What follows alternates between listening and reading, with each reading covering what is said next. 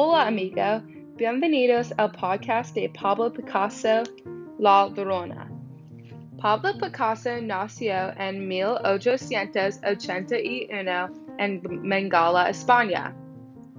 Él pintó esta obra La Llorona.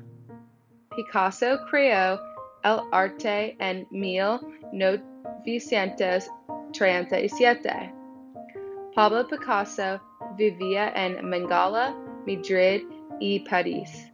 La Llorona creó en el siglo XX. Él hizo este arte porque su mamá le escribió mientras ella estaba en Barcelona.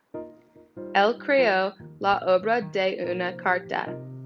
El humo de la ciudad hizo sus ojos de agua y Picasso creó la Llorona tener lágrimas.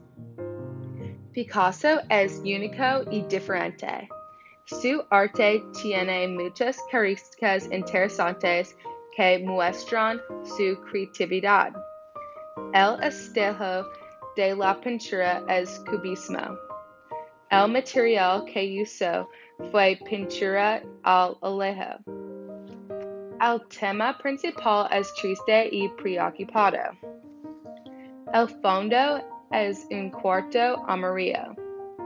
El primer plano es la mujer con un sombrero rojo con una flor morada. El sentimiento es triste y deprimiento.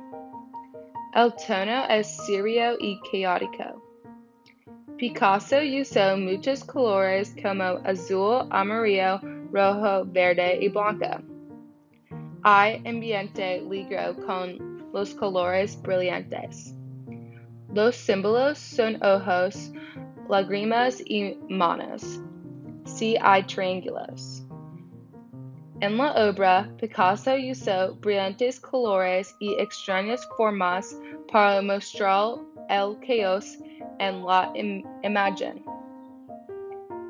Los mensajes son el estrés de su unas en cara. En mi opinión, la pintura es muy triste, por, pero los colores brillantes contradicen la emoción.